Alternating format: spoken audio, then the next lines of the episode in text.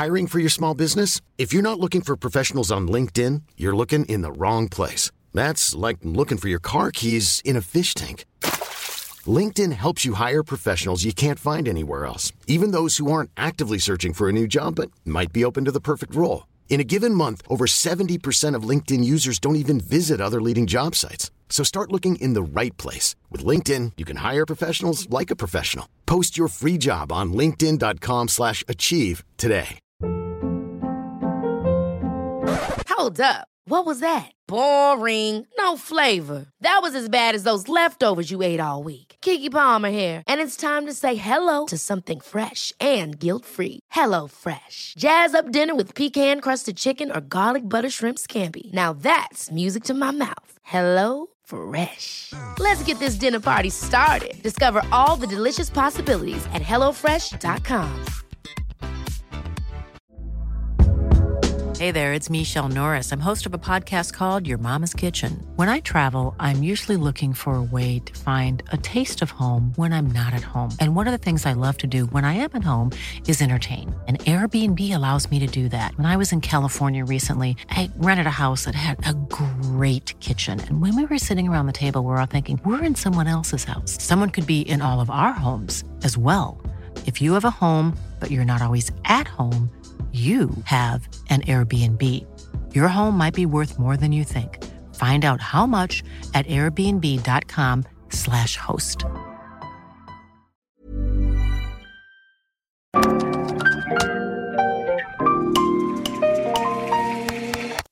Bienvenidos a Isanaholic, el podcast que amplifica la conversación sobre la cultura de diseño y las industrias creativas a través de sus protagonistas. Soy Jorge Diego Etienne y quiero compartir contigo mi pasión por el diseño con los temas más relevantes en la actualidad y analizando objetos que han hecho historia o están marcando tendencia. Bienvenidos. Bienvenidos a un episodio más de Designaholic. En estos episodios cortos, recuerden que nos gusta tener una conversación como las que tenemos a cada rato en el estudio sobre temas, productos, cosas que, que nos llaman la atención. Se está conmigo Alex. ¿Qué onda, JD? Mi socio en el estudio, mi compañero de estos episodios cortos, tomándose un café. Ah, por cierto, creo que es, es buen momento para un comercial. ¿Y ese café? Pues es que amerita porque tenemos vecinos nuevos. Estamos estrenando vecinos, estamos eh, ya tenemos café muy cerca, a un par de metros de nosotros y está, pues acaba de abrir Loma y Lima, la segunda casa de café de Loma y Lima aquí en, en nuestro espacio, ¿no? Junto al estudio. Así que visiten el local 5. Estamos en Bosques del Valle, número 106, local 5, una plaza hermosa de grandes arcos de ladrillos. Y dentro de este espacio de local 5 estamos intentando construir comunidad, estamos intentando hacer que sea un hotspot de creativos y de gente afín. Eh, ahorita está Loma y Lima, acaba de abrir, está nuestro estudio a puerta cerrada, pero aquí andamos. Eh, y pronto vamos a abrir un espacio de galería y una tienda de diseño también va a abrir aquí al lado, que seguro vamos a colaborar con Designaholic y esta tienda. Entonces estén al pendiente de lo que estamos haciendo por acá en, en Monterrey, en San Pedro. Eh, Seguramente serán spots probables de grabación en algún momento. Entonces. además de que neta sí es un muy buen café. Sí, la verdad está, está increíble. Pues que se den la vuelta, que prueben. Nos saludan desde, desde lejitos. No, desde no, no, no, no, no, luego te distraen. Ya, ya te vi muy distraído estos días. Pero bueno, comencemos. El día de hoy también tenemos un- una gran conversación de una gran personalidad del diseño, Don Norman, y un favorito de Alex. Entonces creo que este capítulo lo vas a liderar tú, Alex, para, para cambiarle también un poco. Yo nada más quiero platicar como introducción Sí, sí. que hace casi ya 20 años que empecé a estudiar, que empezaba la carrera de diseño, me leí algún blog post o algo así de los cinco libros que todos los diseñadores tenían que leer. Y ahí fue donde compré este libro. Ya se ve bastante traqueteada la copia. Y uno de esos libros era The Design of Everyday Things de Don Norman. Hay una edición nueva, ¿no? Hace poco, ¿o no? Creo que sí. Lo que, lo sí sé es de que el siguiente año va a salir un nuevo libro. Sí. que ya estamos hablando del siguiente libro y no hemos hablado del que queremos hablar hoy. Pero bueno, el nuevo libro se va a llamar Diseño para un mundo mejor, cómo crear un futuro significativo, sostenible y centrado en- la humanidad. Y creo que hay mucha anticipación por este libro. Don Norman tiene estos cuatro, tiene cinco libros importantes que se han convertido en bibliografía fundamental para hacer diseño. Y así que creo que va a ser Sí, que de los cinco en la librería nos falta uno, que hay que buscarlo. el de Invisible Computer, Invisible pero Computer. es que ese no lo encuentro por ningún lado. No, ah, no está. Pero bueno, tenemos cuatro. Eh, tenemos el de Design of Everyday Things, que yo creo que es este, y el de Emotional Design. Son los dos libros más populares, tal vez, de Don Sí. Norman. Y como que en orden cronológico después salió el de Design of Future Things y luego el de Living with Complexity. O sea, ese, es el orden cronológico, ¿no? Ahorita hablamos ya de cada uno. Claro. Así que platícanos, Alex, ¿quién es Don Norman? Donald A. Norman. ¿Y, Eh, por, y por qué nos fascina?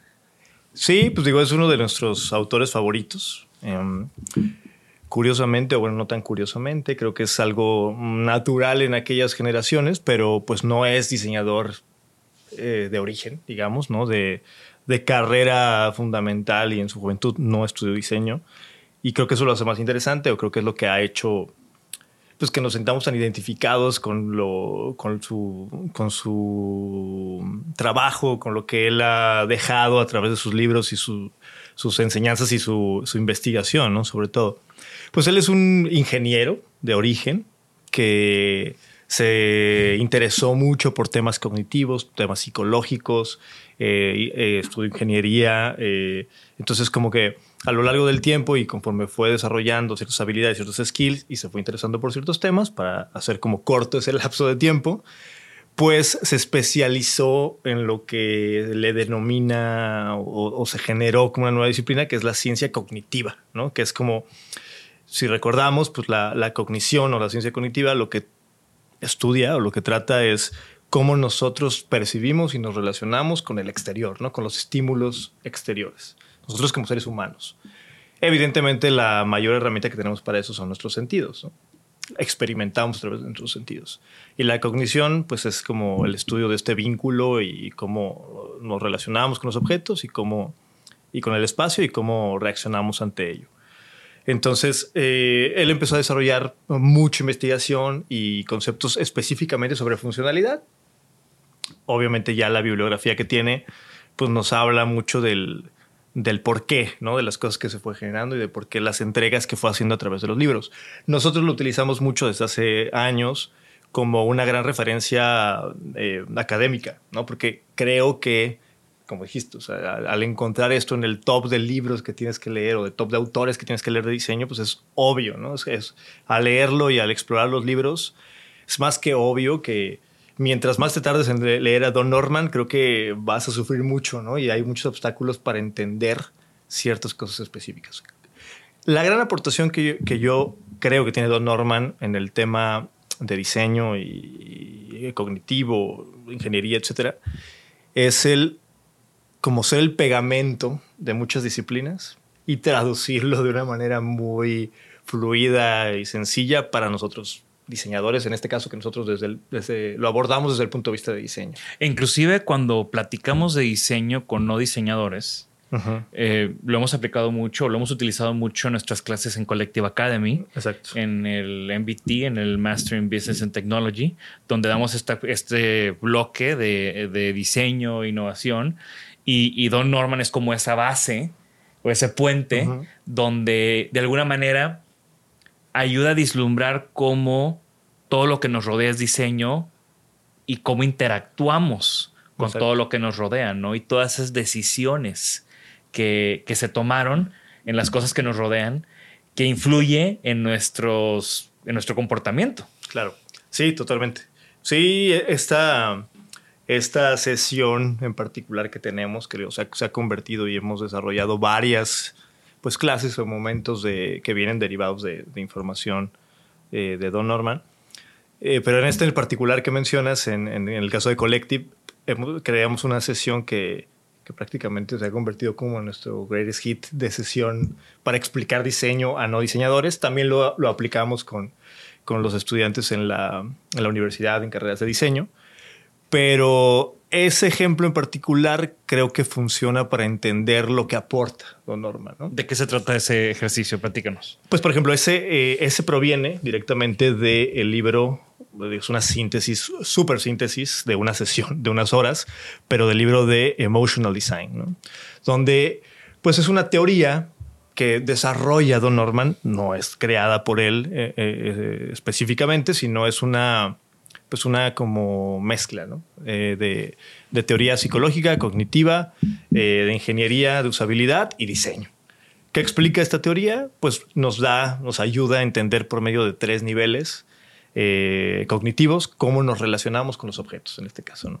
Entonces, el primer nivel es el nivel visceral, que es como la, la primera impresión con la que nosotros interactuamos con, con, con algo, ¿no? con un objeto, con un espacio, con algo, con algún estímulo externo lo visceral tiene que ver con la primera impresión.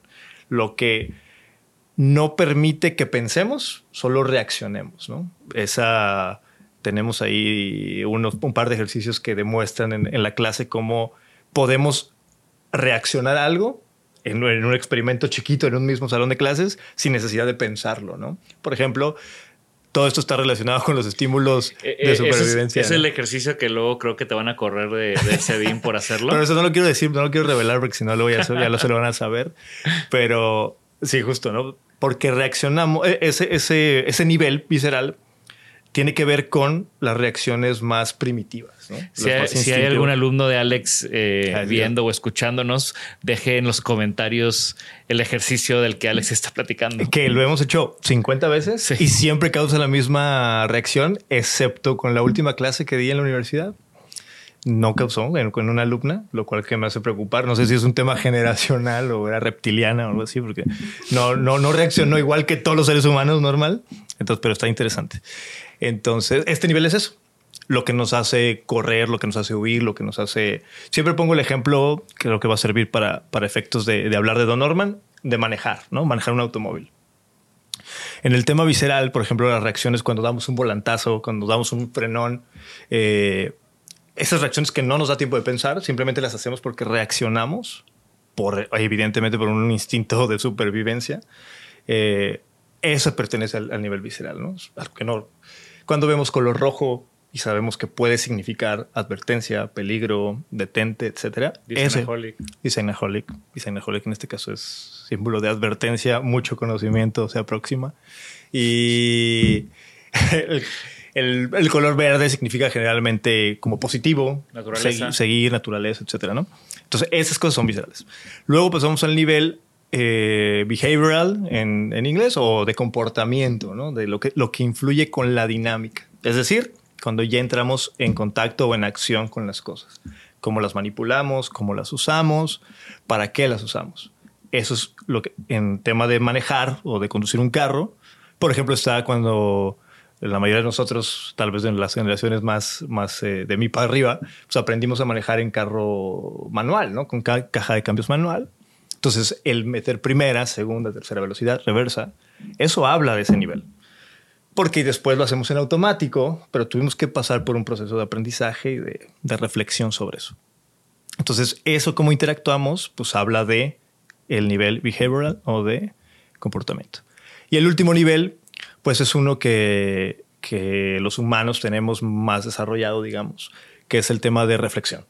Y es el tema de cuando, en teoría, digo, últimamente se han hecho muchos estudios eh, en la vida animal, donde parece ser que hay otras especies que lo pueden desarrollar a cierto nivel, pero hace no mucho creíamos que solo nosotros los humanos éramos capaces de reflexionar sobre nuestro propio pensamiento.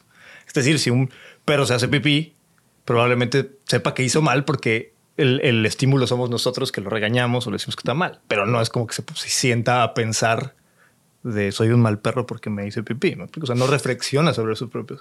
Yo a los alumnos siempre les pongo el ejemplo de la cruda moral. La cruda moral es el, el perfecto ejemplo de el último nivel de relación cognitiva, que es el reflective. O sea, tú piensas sobre lo que tú mismo hiciste y sacas conclusiones sobre lo que, lo que hiciste, lo que aprendiste, etc. Entonces, si reaccionamos, damos un volantazo en un carro, si hacemos algo como de emergencia, pues es visceral. Si hacemos, eh, cuando aprendemos a manipular el carro, estamos hablando de nivel de comportamiento behavioral. Y en el último nivel de reflective estamos hablando de cómo se siente el carro, se siente más suave que el otro carro, aprendimos a meter mejor la velocidad, es un tema que ya implica intelectualidad. Entonces, hacemos este ejercicio por medio de objetos y, los estudiantes o, los miembros de la sesión discuten sobre los objetos, sobre cómo se comportan en cada nivel. O sea, este libro pertenecerá más a, o sea, la interactuar con este libro pertenece al primer nivel, al segundo, al tercero, etc. Y eso ayuda cuando terminamos la sesión, eh, pues o más bien cuando desarrollamos la sesión, tenemos muchos objetos, ¿no? Como, como Don Norman lo describe sobre todo en el de, en el de Design of Everyday Things, es pues, objetos comunes que normalmente no cuestionamos su origen, su función, solamente los utilizamos, desde una cuchara, un encendedor, eh, desarmadores, eh, reglas, etcétera, pues no los cuestionamos, ¿no? Los usamos y ya. Entonces, pero fue en algún punto fueron diseñados. Como dices tú, todo tiene diseño. Entonces. El ejemplo más claro de.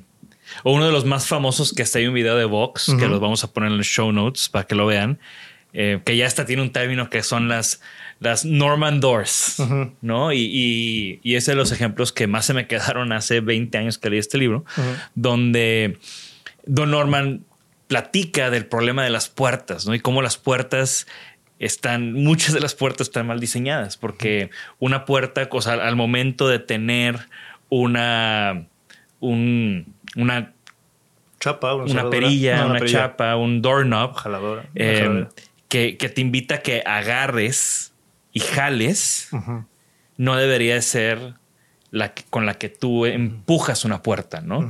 Y hablaba mucho, hay muchos ejemplos de las puertas de hospitales, de las puertas de lugares públicos, ¿no? Donde hay una placa que te dice empújame. Hay una decisión de diseño que sugiere una acción. y, este libro, pues, a mí me, generó ese chip, ¿no? De, de cómo, cómo, cómo los diseñadores tenemos que estar muy conscientes de esas decisiones de diseño que tomamos y cómo van a ser los comportamientos alrededor de ellas. Algo muy interesante que yo relaciono mucho a Don Norman y ese momento con Bill Mogridge, uno de los de los fundadores de IDEO también, que tiene un, libro muy importante, eh, que es como el padre del UX UI, em, es que estas teorías de diseño digitales, pues están basadas en estas teorías de diseño análogas, análogas presenciales, de, objetuales, por decirlo así. Entonces, así como nosotros reaccionamos eh, a los objetos y lo que los objetos nos dictan, pues es lo mismo con las interfaces y las experiencias en pantalla o digitales. Totalmente. Y eso es algo que a partir de Norman y Bill Moritz despegó y, y, ahora tiene su propia vida y teorías y demás, pero de alguna manera el génesis de esas teorías vienen de los objetos. Totalmente. Sí, sí. Y eso es algo que hemos discutido varias veces aquí, ¿no? Que nosotros vivimos, usamos las plataformas digitales, nos valemos de herramientas de las plataformas digitales y no es que, no estamos en contra ni mucho menos de, pero el aprender diseño de manera análoga y evaluar eh, objetos, espacios de manera análoga, ayuda a ser visible y a percibir ciertas cosas, ciertos niveles que Don Norman plantea, que de otra manera es muy complicado eh, o, se complica más, ¿no? Eh, analizarlos. En el tema de las puertas que comentas, eh, que es otro objeto que nos topamos todos los días en todos lados, creo que entra mucho, y a mí también me encanta este libro, que es, digamos, una lectura un poco más avanzada que, que la de Emotional Design, que es Living with Complexity, que eh, habla sobre la complejidad de una manera positiva, ¿no? muchas veces creo que, cree, que, y los estudiantes de diseño y en la academia se enseña que el diseño es para hacer las cosas más fáciles, cuando creo que está mal empleado el término, ¿no? De fácil. Y Don Norman lo creo que lo explica o lo desarrolla muy bien, que no es que se hagan las cosas más fáciles, es que se, se hacen, eh, te permite tomar el control en el, en el tiempo correcto y en el momento adecuado, ¿no? Entonces, eso me encanta, esa, esa, frase de Don Norman me encanta, ¿no? Que es como, no es fácil, sino vamos a domar la complejidad. ¿no? Si algo es difícil, si es complejo, que no es lo mismo que difícil, algo es complejo quiere decir que tiene varias partes. Entonces, ¿cómo el diseño ayuda a que puedas domar y controlar esa complejidad? Y a mí ese concepto me encanta, creo que lo manejamos mucho en el estudio y surge constantemente en la resolución de los problemas. No, no se trata de hacer al ser humano inútil y que no participe y, y eliminarlo de la ecuación. No, se trata de darle las herramientas adecuadas para que pueda domar la complejidad. Y ese concepto a mí se me hace súper sobresaliente, ¿no? Sobre todo en la academia, al momento de explicar eh, cómo resolver ciertos problemas o buscar soluciones a ciertos problemas. Y bueno, ¿algo, ¿alguna nota del libro de The Design of Future Things? Sí, me gusta porque habla, desarrolla más el tema de complejidad. O sea, el, tema de complejidad lo lleva como más al futuro, ¿no? al futuro. Y, a las nuevas tecnologías. Sí. Y cómo... Pues lo que me gusta de ese libro es que de alguna manera des, no quiero decir desmitifica, pero facilita el pensamiento de adoptar nuevas tecnologías. Sí. Y creo que una de las cosas que más me gusta de, que, de los apuntes que más me, me gusta de ese libro, o de ese pensamiento, creo que lo congela en ese libro, pero es el no hacer seres humanos inútiles. ¿Me explico? O sea, el no. O sea, el diseño, la tecnología y la ciencia está a nuestra disposición para ser mejores seres humanos, no peores seres humanos. Y, y, él habla mucho, ¿no? De, a ver, en el tema de la complejidad, que lo vuelve a abordar en el, en el libro de, del futuro, ¿no? De las cosas del futuro, es cómo tienes que adquirir skills que puedes desarrollar, domar y, y, y crecer para poder ejecutarlas, ¿no? Entonces, en el tema de skills, él habla mucho de eso, ¿no? O sea, el diseño facilita la adquisición de skills, no las anula. Y eso creo que lo, lo, abrazamos mucho, ¿no? Nosotros como desde nuestro, desde los principios con los que trabajamos, ¿no? Sí, y, de nuevo, Don Norman es, es una de esas personas que están allá en el Monte Olimpo del diseño y aunque, aunque sigue bastante activo. Em, y queríamos tocar ese tema, ¿no? Aquí con, con nuestra audiencia para que incitarlos a leer estas lecturas que creemos que son obligadas. Y, son libros divertidos, son libros, o sea, la verdad es que te da demasiados ejemplos que conocemos que te hace reflexionar, ¿no? O sea, estás leyendo de puertas y te pones a pensar en la puerta de tu casa, en la puerta de tu oficina, en la puerta del hospital, ¿no? Em, y también, Don Norman, si quieren una, una segunda capa de convencimiento, si, si la plática de Alex de hoy no fue suficiente, eh, tiene varios TED Talks, tiene varios, o sea, pueden encontrar mucho material de conferencias de él en internet. Eh, también el video de Vox, les vamos a poner un par en los show notes para que lo chequen y lo tengan en su radar. Eh, Don Norman, siguiente año, nuevo libro. Estoy seguro que si hay preventa, vamos a entrar en la preventa eh, para tenerlo en cuanto salga. ¿Alguna, ¿Algún final remark, Alex? Sí, nada más como para terminar, para cerrar el, ir cerrando el tema. Eh, creo que la bibliografía de, de, Don Norman es un gran ejemplo, de los mejores ejemplos que hemos encontrado, ¿verdad? Por no, por no descartar algo que, que desconozcamos que, reúne o que pone al diseño como este elemento aglutinante de muchas otras disciplinas, ¿no? Porque es su visión, ¿no? Es, es, la forma en la que él entiende y se relaciona con el diseño.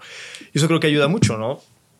A nosotros como diseñadores, como profesionales de la disciplina, a los estudiantes que se están relacionando con estos temas, a la gente que le interesa el tema creativo y el tema de diseño sin necesidad de practicarlo, llevarlo a cabo todos los días.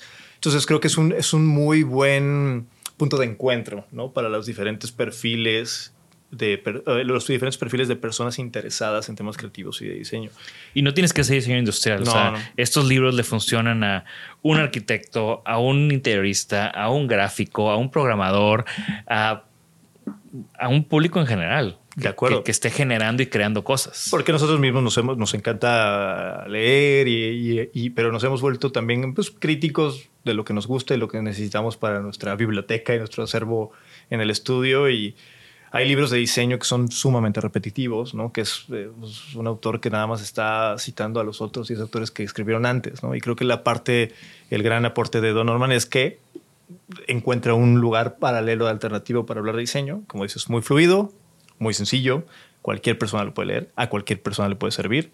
Y creo que la gran muestra es cuando terminamos nuestra sesión basada en Don Norman, en, por ejemplo, en Collective Academy, nos da risa que duran dos horas discutiendo sobre, a veces crean conflictos eh, fuertes, de intensas discusiones sobre cucharas, sobre una pluma, sobre una regla. Y cuando terminan y salen como del trance de la sesión, les decimos, ¿te das cuenta que te pasaste dos, o sea, no eres diseñador, no eres creativo, y te pasaste dos horas hablando de una cuchara y comparándola con una pluma? Y ahí es cuando como que despiertan y dice como, wow, o sea, las cosas se pueden ver más allá, ¿no? Las cosas tienen muchas capas para verse. Y, creo que es algo que, que puede, podemos entender directamente inspirados en, en Don Normal. Genial. Pues de nuevo, gracias a todos los que nos escuchan, y los que nos ven también. Y recuerden que la conversación continúa. Dejen sus comentarios, ya sea en nuestras redes sociales en los videos de YouTube. Estamos muy pendientes de sus sugerencias, de sus comentarios, de sus críticas, de los lovers, de los haters, de toda nuestra comunidad. Y nos vemos en la próxima. Esto fue Isanaholic. Bye. Gracias por escucharnos. Por favor, suscríbanse al podcast y síganos en nuestras redes. Nos pueden encontrar como Isanaholic MX. Y para que la conversación continúe, deja tu comentario. Me interesa mucho conocer tu opinión. También te puedes registrar a las 5 de la semana un newsletter con lo más relevante del diseño, arte y arquitectura directo en tu mail. Mi nombre es Jorge Diego Etienne y esto fue Isanaholic. Ever catch yourself eating the same flavorless dinner three days in a row? Dreaming of something better? Well, HelloFresh is your guilt-free dream come true, baby. It's me, Kiki Palmer. Let's wake up those taste buds with hot, juicy pecan-crusted chicken or garlic butter shrimp scampi. Mm. Hello Fresh. Stop dreaming of all the delicious possibilities and dig in at HelloFresh.com. Let's get this dinner party started.